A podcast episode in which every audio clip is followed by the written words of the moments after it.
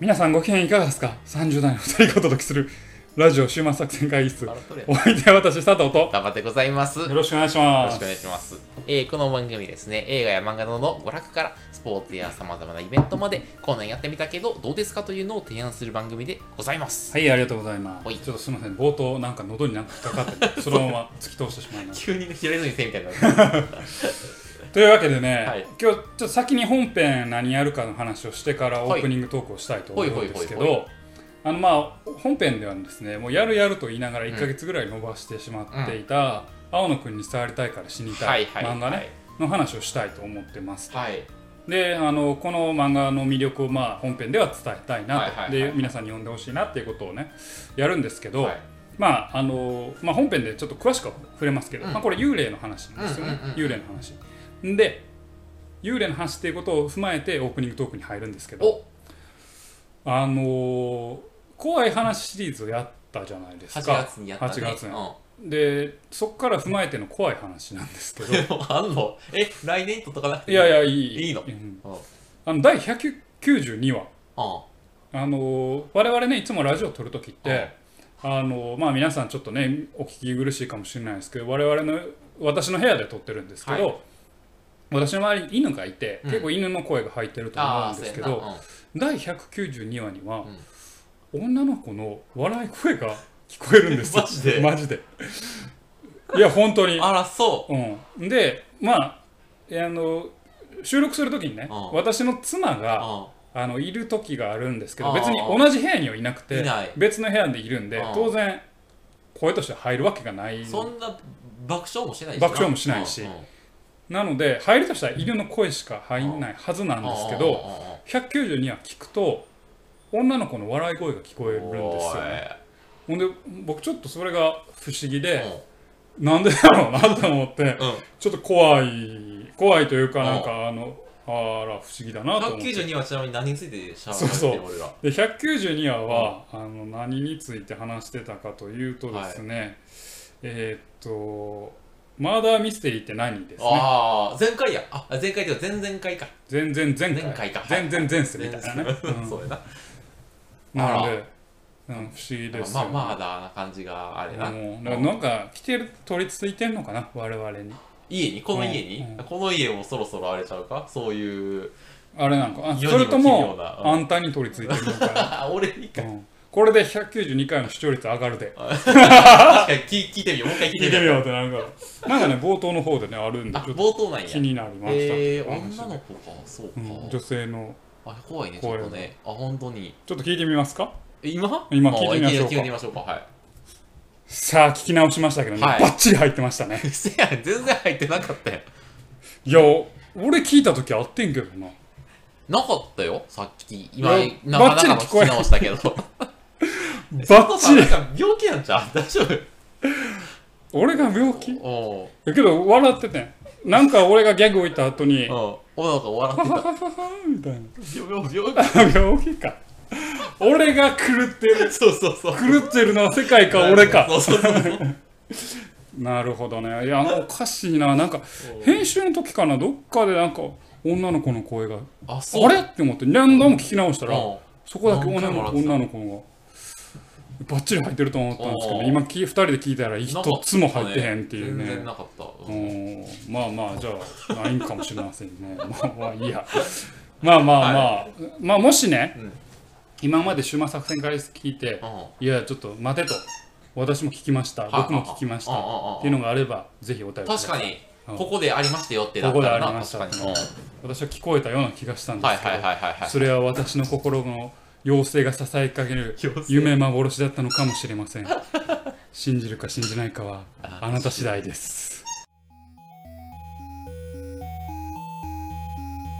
さあ今日も会議を始めましょう。はい今日のテーマはオープニングでも言いましたがはいえっ、と漫画「青野くんに触りたいから死にたい」はいとい。う、まあ、もう名作です。はいこれはですね期待が高まっております。いやあんま期待を高めなくてもいいんですけど、なんでやねまあこれあの非常に面白いのでほ、ぜひ読んでいただきたいなとはいいうふうにちょっと僕もですね今日の話を聞いてから読もうと思っておりましたよ。はい。あのーこれも煽り文句がですね、はいえー絶対に結ばれない。触れ合えない2人のデタラメで切実すぎるラブストーリーっていうふうに書いてます、はい、書いてますけど、はい、デタラメで切実すぎるラブストーリーというか、はい、普通に怖いです。普通に怖いです、怖い話なんですね、これは。はい。であのまあ、まずあの概要から言いますと,、えー、と青野君に触りたいから死にたいは、まあ、椎名海先生による、アフタヌーンでえー、と描かれている作品あの連載中の作品で、まあちょっとこれ前にもね少し申し上げましたけれども、まあ、幽霊と少年のまあ恋の、うん、あ幽霊の少年と少女の恋のお話ということです。であのまあこれもちょっとまた脱線いつも脱線してしまって恐縮なんですけど、やっぱアフタヌーン最高やで。どうしたどうした？アフタヌーンは最高や。何がええの？アフタヌーンでやってる漫画が今一番俺は面白いと思う。何がやってんの他？あのー、あれですよ。ヴィンランドサガもやってるし。えっ、とあれですえー、波を聞いてくれもやってるし、えっ、と、ブルーピリオドもやってるし、そうか。なんかちょっとアフタヌーンはね、えーと、俺ら世代に刺さる作品が多いんと違うかなという。30代中盤ぐらいを。そうそうそう。というか、なんか、うん、なんか、クリエイターがちょっと成熟してバランスのいい作品が全てあるかなというなんか絵としてもうまいしなるほど、ね、ちゃんと見せるところ見せられるしっていうの少年漫画じゃなくてなくてそうそうそう。っていうのもねありますと。まあそれはちょっと余談でした、はい、であのストーリーは先ほどまあ言った通りなんですけどえーまあ、主人公は刈谷優里ちゃんっていう女の子高校生の女の子です。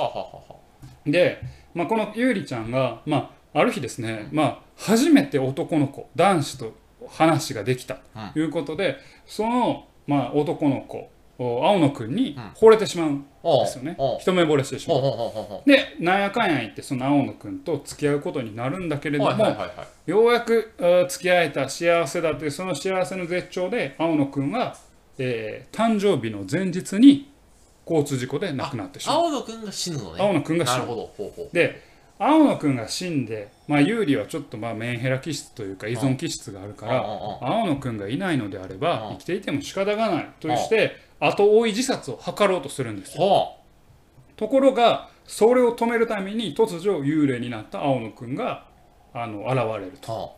でまあ有利がね最初に「私が死ぬしかないじゃない。君は生き返れないんだから」ということは言うんだけれどもと言ってまあ自殺にこだわる有利なんだけれども青野の説得によってなだめられて、まあ、有利と青野はまあ一緒に過ごすことになっていく。こうやってお話が進んでいくんです。でところが、まあ、これだけだと、まあ、あの幽霊との人と、まあ、実際の人の、まあ、それこそ結ばれないラブストーリーかなと思うんですけど、まあ、青野と有利まあ幽霊になったとはいえなんとなく楽しく過ごしてる2人なんだけれども、有利がある言葉を発すると、青野くんは常に表変してしまうんですよ。私に入ってとか私を捧げるみたいな言葉を趣旨の言葉を発すると、青野くんが雰囲気が変わって、まあ、作中では黒青野と呼ばれてるんだけども、黒青野くんになって有利に表意してその印を残したりすると。印？うん印。まあこれちょっと後で説明します。でどうやら青野くんは純粋な幽霊というわけではなくて、えー、っていうことが分かってくるんですよ。ちょっと邪悪さみたいなのも裏には抱えてるっていうことが分かってる。で有利はまあ青野の友人であった藤本君とか、ホラーオタクの堀江さんと共に、青野君を助ける会を、まあ、ブルーチアーズっていうのを結成して、青野君の正体とか、謎に迫っていくというそんなお話なんです。なるほど。え友達は幽霊の青野くんのことは認識でできるの？えー、っと見えないんです。見えないんやそれは。ははは見えないんだけれどもまあちょっと間接的に青野くんの存在が分かったりする。青野くんがその10円玉とかを移動させたりすることができたりするんよねだから10円玉がこう空中に浮いたりしてるのを見てあいるんだ。あいるんだっていうのを、まあ、あの藤本君とかは理解していくということなんです、はいはいはい、でまあこの作品の魅力なんですけど、うん僕ここにあるのかなっていうところがまず一つあります。でこれまでも、まあ、幽霊と現世の人間のの恋愛みたいなものって、まあ、結構あるんですよ。であるんだけれども、でそこでのポイントっていうのは、えやっぱラブストーリーが中心なんですよ、ね、まあまあまあで、ね。ラブストーリーに悲劇を混ぜていると、うん。要はこの人たちは生きる世界が違うから、うん。まあせ住む世界が違うから、うんテーマとしては結ばれないんだろうなと、うんうん。でもそこの悲恋っていうのが、うん。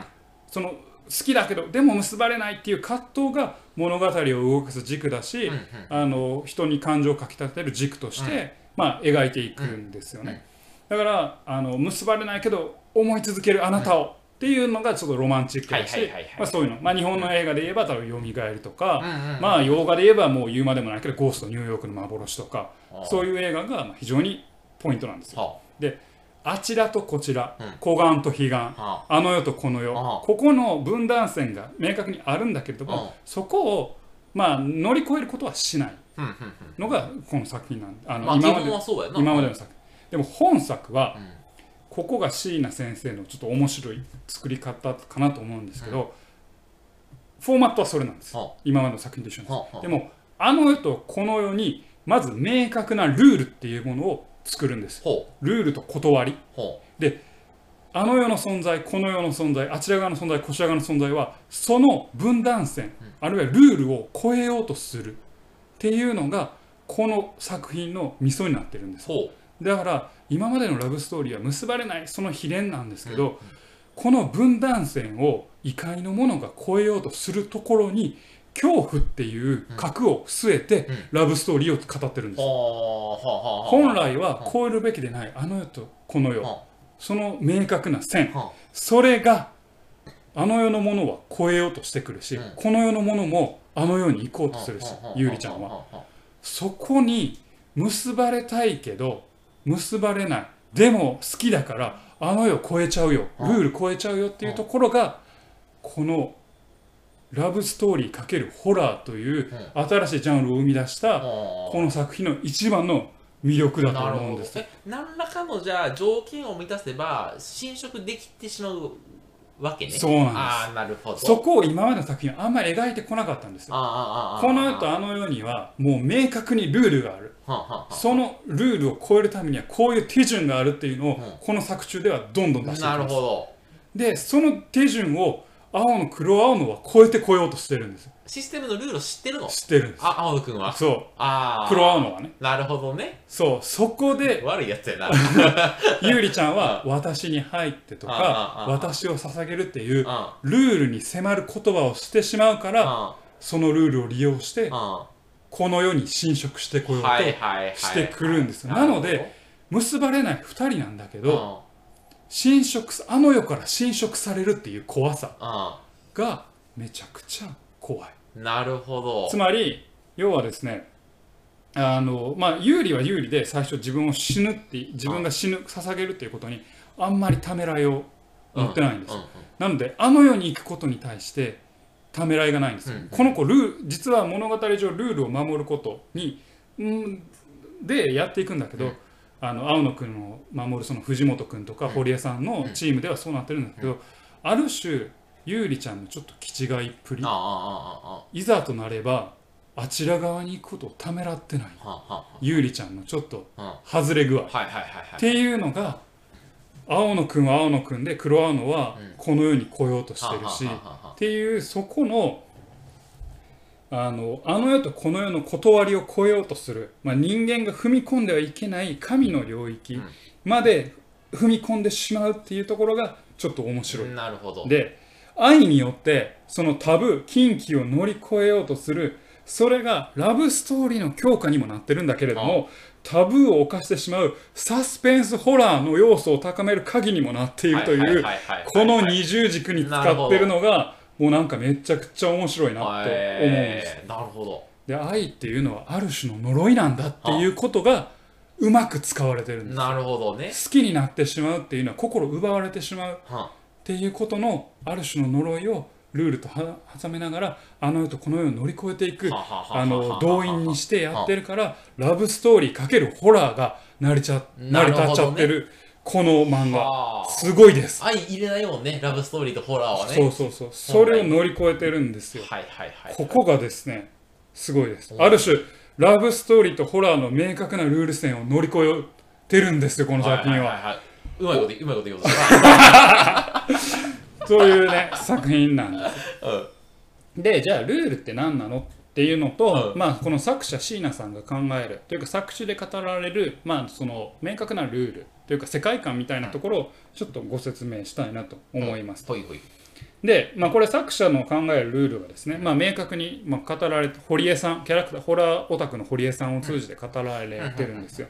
で人間っていうのはもう生きてる間は個別の世界を持っているんですと。で生きている間はそれが重なってるからまあ、関わり合うことができると、まあ、パソコンとインターネットと思ってくださいと、パソコン自体はスタンドアローンとで機能しますよねと。でインターネットによって、まあ、これは作中では語らない。ちょっと俺が例えとして出してるんだけど、まあ、インターネットでつながることで、まあ、同じ世界観を共有できますよねと。で死ぬっていうのはその世界から外れるっていうことなんですよ。要は、えー、スタンドアローン状態の PC になってしまうと。ネットにはつながってないと。でそのためにはその外れたパソコンは他者に干渉するためには入れてもらう許可をしなければならないと。リモートログインするためにはアクセスを許可してもらわないとアクセスできないと、はいはい、これが根底にあるまずルールなんですよ、世界の断りなんです、うん、でそういう意味でルールは幽霊は許可がないとその世界に干渉したりあるエリアに入ったりすることができない。なるほど。なので黒青野くんは必要にえっ、と、えー、ゆうりちゃんに対して入ってもいいかとか、うん、入れてもいいかとか捧げるとかそういう言葉を引き出すことにかなり必死になるわけなんです。なるほど。で他にもまあルールがあって幽霊はその汚れを受けると幽霊はまあ入れなくなると。汚れ？汚れ、うん、まあこれもまあよくある話ですけれども、ある種のまあ処女性みたいなものに対しては神域要は神の力が宿るみたいなのあるじゃないですか。巫女は処女じゃないといけないみたいなそんなお話とも通ずると思うんですけどあの要は汚れてない存在に対して、まあ、幽霊はアクセスすることができますよと。はいはいはい。なるほど。でえっ、ー、と他にもルールがあって幽霊とのやり取りで3回間違えると幽霊に何かを奪われてしまう。3回？間違える。間違える。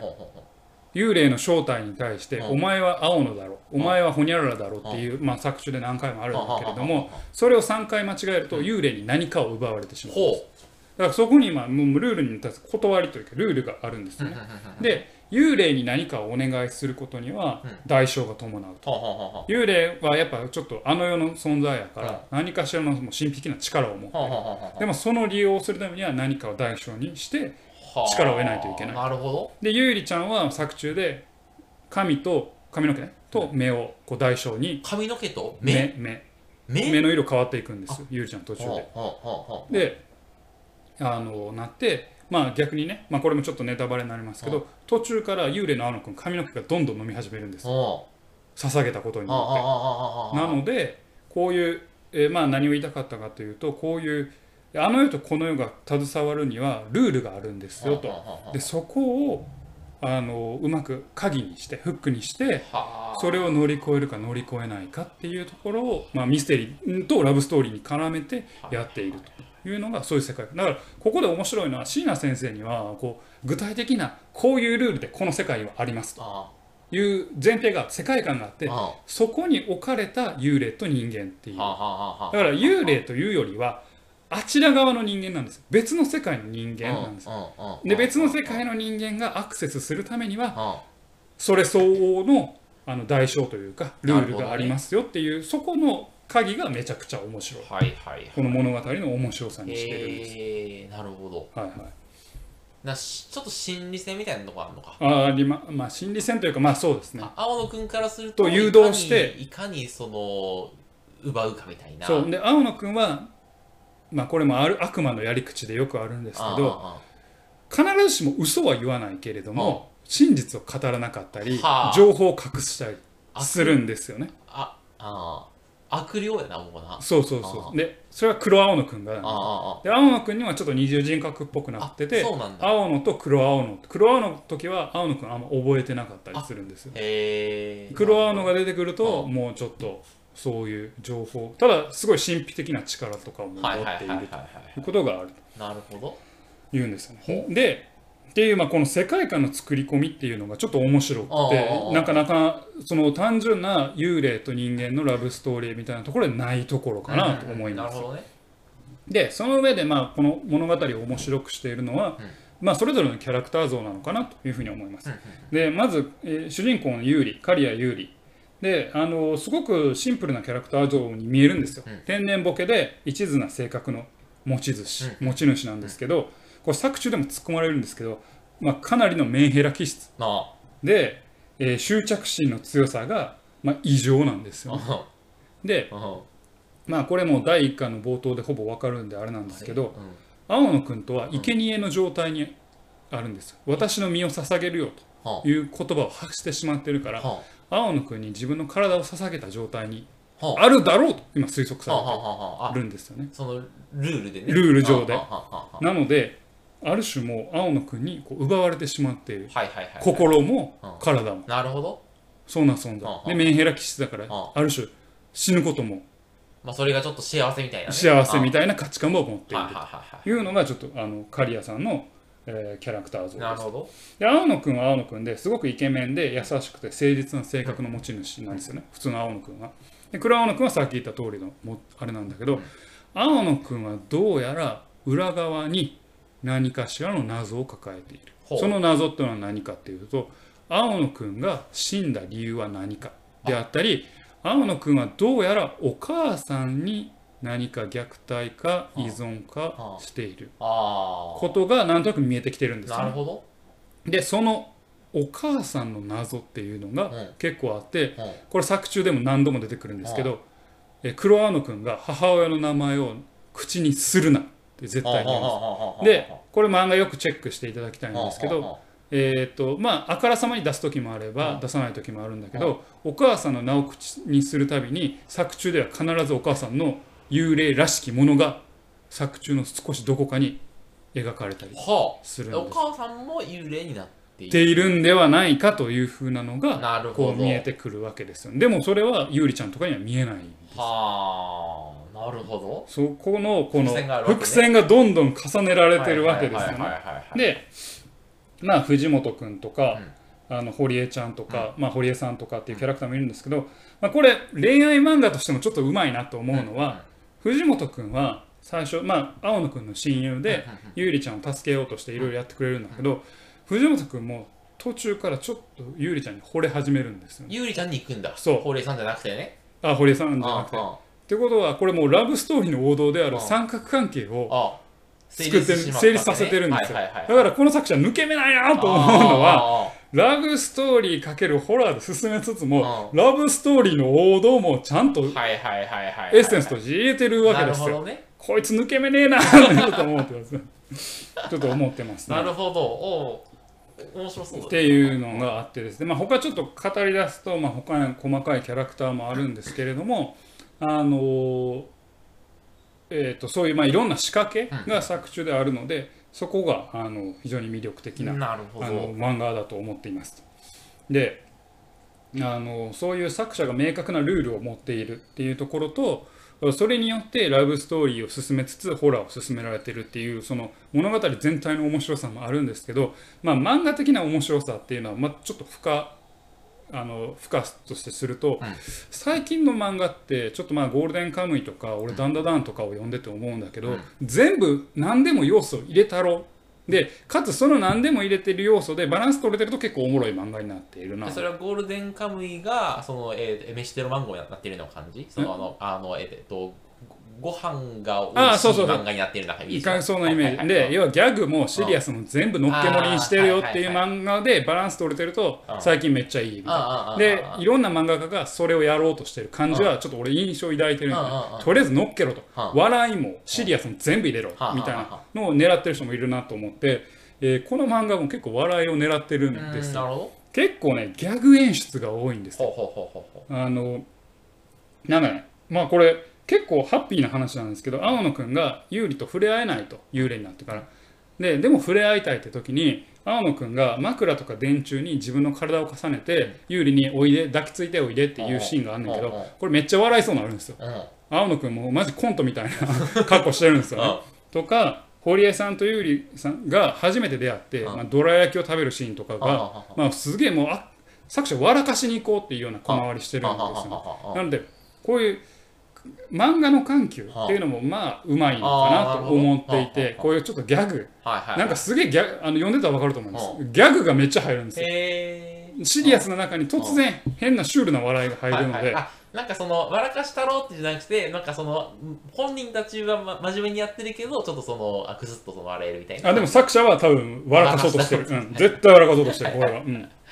っていうようなギャグも結構あるので、そういうなんか漫画の総合演出っていうのもちょっと狙ってるんだね。多分今の僕、潮流にあると思うんですよね。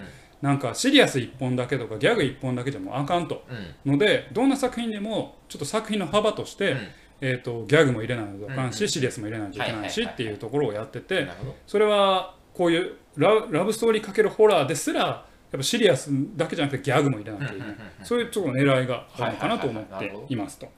でいうところで、まあ、そういうところがまあ作品の魅力かなと思っています。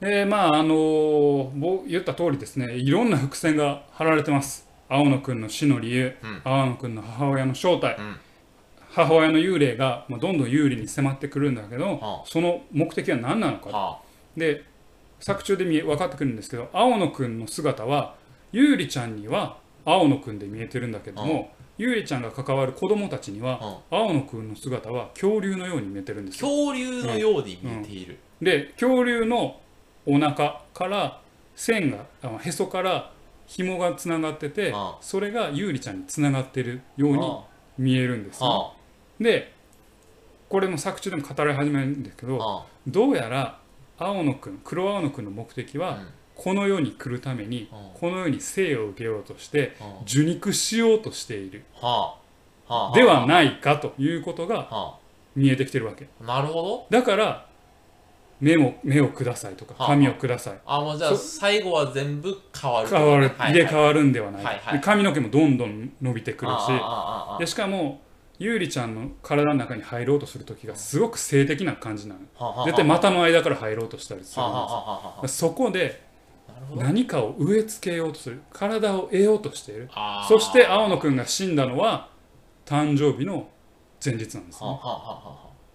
これだから青野くんの誕生の物語としてこの世に再び生を受けようとしているではないかっていう謎がどんどん見えてくる。で作中の途中で有利の中で育ってるっていうのをある種の人が言うんですよね。何が育っているのかと。いうこう伏線がめちゃくちゃ散りばめられててかつそういう世界観の中でラブストーリーの王道を行きつつもホラーとしてあの世とこの世を超えてくる異形なるものの存在っていう、のっけ盛りのホラーストーリー、ラブストーリー漫画なんです、これ。怖いわ。すごくないですか？怖い、ゾッとするわ、これ話聞いてると。あ、そう。とてもすごい。何巻まで出てんのこれ？8巻まで出てます。8巻結構来てるね。8巻まで出てて、あの、とてもちょっとなんかのっけ盛りのすごい作品だと思うんで、ちょっと僕エネルギーいりそうやな。だいぶね、あの、すごく考察できる人はいろんな考察ができると思います。で多分堀江さんはある種も、うん、あの、えー、なんだろうな道家回しというか、えー、読者のためにある種設定をね、説明してくれてるんで、まあ、堀江さんの話を追いながら、えーと、作中を見ていくと、あのとてもあの分かりやすくなると思うんですけどとても怖いのはもう入れて入れて入れてみたいなのが突然やってきたりして。あれハッピーな話なのに突然食らうのになって体に入ろうとしてくるとか。そこがねこう愛とホラーの落差ここで持ってかれる作品かなと思います。はい。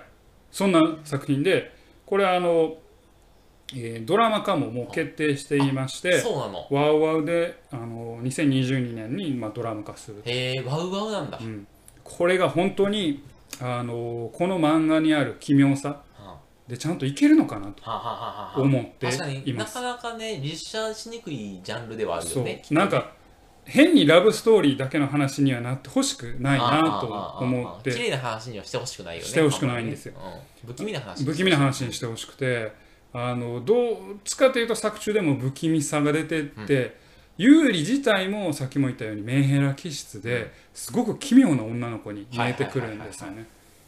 だからこここのある種の違和感っていう作中にある違和感。単純に結ばれない者たちの悲恋ではなくて結ばれるためならばルールさえも破るよっていうある種狂った2人の物語っていう風な再解釈ができる作品。なんかあれやな終わり方が読めんなこれ。ちょっと読めないですね、ね、だってある種ゆうりちゃんを向こう側に行かせてもハッピーエンドなわけ。まあゆうりちゃんにとってはね。とっては。っていうことなのでちょっと結ばれなくてもああと思い続けるわっていう話ではないのかな。でまあ考察中が大好きなもう考察の伏線もいっぱい貼られてるのでとても楽しいかなと思います。はい。いやちょっとねあのちょっと元気な時に読むわあ元気じゃないと読めません。はい。この作品は。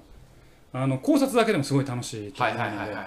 あのいやすごい作品が出てきましたねまた。はい。あのドラマ版のね、脚本は玉田真也さんがあのやってくれてて、あまあ、同い年同い年でね。あのえーと、あの頃のあの、まあ、これ過去作過去のあのラジオでもあのその脚本の玉田真也さんの脚本監督の作品も紹介しましたけど、うん、ちょっと注目の脚本家が書いてるんでちょっとどうなるのか期待したいと思いますけれども。はいっていう感じでした。はいちょっと楽しみにしてます、はい、はい、というわけでね、はい、あのぜひ読んでいただきたい今日ご紹介しましたのでですね、はい。青野君に触りたいから死にたいでした、はい、まあ8巻までなんでね、はい、まあ、全然追いつけると思うんで、まあ、8巻ぐらいならね、はい、ぜひ読んでいただきたいと思います、多分言いたくなる懺悔懺悔六根症状って言いたくなる。何やねん。これ怖い。懺悔懺悔六根症状っていう。これね、多分言いたくなると思いますんでね。ぜひ読んでください。はい、今日はそんなお話でございました。はい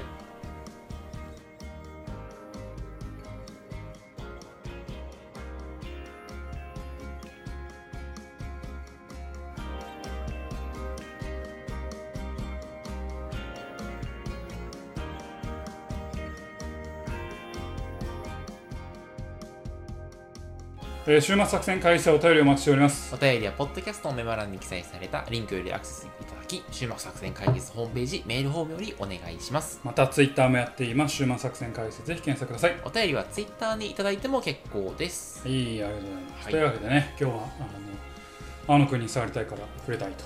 死にたい、あいや触れたいから死に 触りたいと、はい、触りたいから死にたい話をしましたけれども、うん、あのやっぱりここのテーマは愛は呪いだと思うんですよ、ね、はいはいはいはい。愛とは呪い。うん。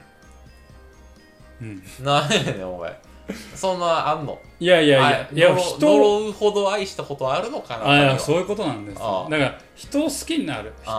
って俺ちょっとすごい面白い言葉の使い方をするなってこれを考えて思ったんですよね。心を奪われるっていう言い方するじゃないですか。奪うんですよ愛人を愛せるっていうまあまあポジティブな行動に対して奪うっていうある種ネガティブな言葉回しをするんですよ。人間は本能的に分かってるんですよ。愛するということはある種危険な行為なんです。まあ利用されることだからね、要はね。その自分のために人は生きるはずなので、相手のために生きてしまうことになるからね。だから、愛するっていうのはとても危険な行為なんだよっていうのを分かりますよね。はいはいはい。あるの？そのその奪われたことはあるなあなたは。奪ったことは何度もあるんですけどね。なんで急に急にそのなんかそのあのなんていうの？あのあプレイプレイボー プレイボーイかみたいな。まあそれこそ2週前に話した007レベルですよね。まあまあまあ雪吊りの女とも寝たよい。やないわ。ないわそんな。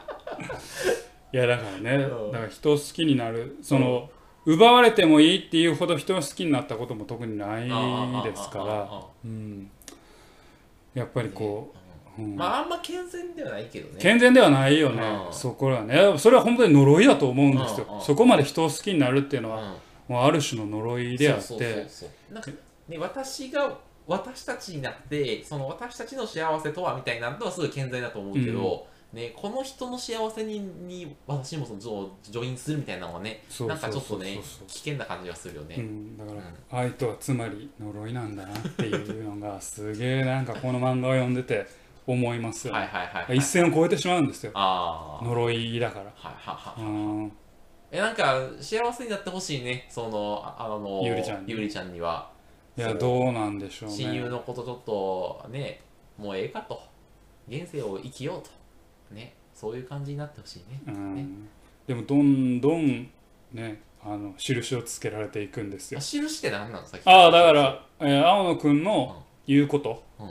青野くんに捧げれば捧げるほど、うん。青野くんは現世に印をつけていくんです。はあ。何個印がついたらどうなるとかあんのか？多分ルールが。ゆうりちゃんと青野くんがついにちょっとまあエッチっぽいことをしようとして、ははははえーゆうりちゃんのお腹に大きい印がついたんです。はで青野黒青野くんは、うん僕らようやくここまで来たって言って、あ。はセリフを残すんですあよね。だからもうゆうりちゃんの体はだいぶ捧げられてしまっているというおことなんですい。なるほど、うん。いや怖いな怖いんです。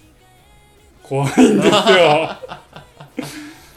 いやいやほんまに人を愛すここまで愛するっていうのはとても怖いことだからね、はいはいはい。うん。気ぃつけながらやってやつやな気ぃつけながらあうん。ということです。はい。はい。ということです、はい。というわけでお送りしてまいりました。突然終わるけど。ラジオ週末作戦会議室、本日はこれにてお開き。いやお相手は私佐藤と。パパでございました。また聞いてください。ささようなら